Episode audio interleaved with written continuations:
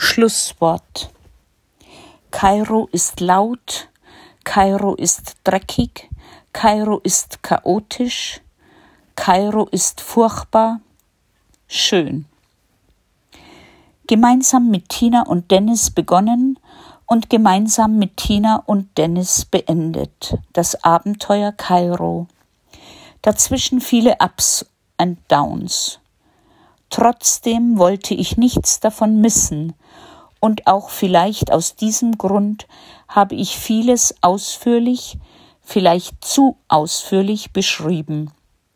Gegen das Vergessen sozusagen. Ihr Sie wollt, wollen wissen, ob wir nochmal zurückgekehrt sind? Ja. Im September 2014.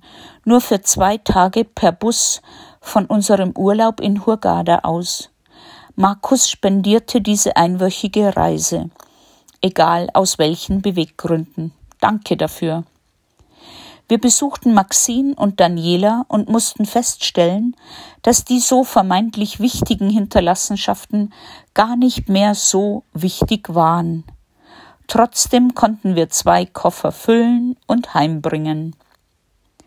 Ich bin glücklich und erleichtert, dass Tina und Dennis wohlbehalten in München gelandet sind und jetzt ein neues Kapitel anfangen, diesmal ohne mich.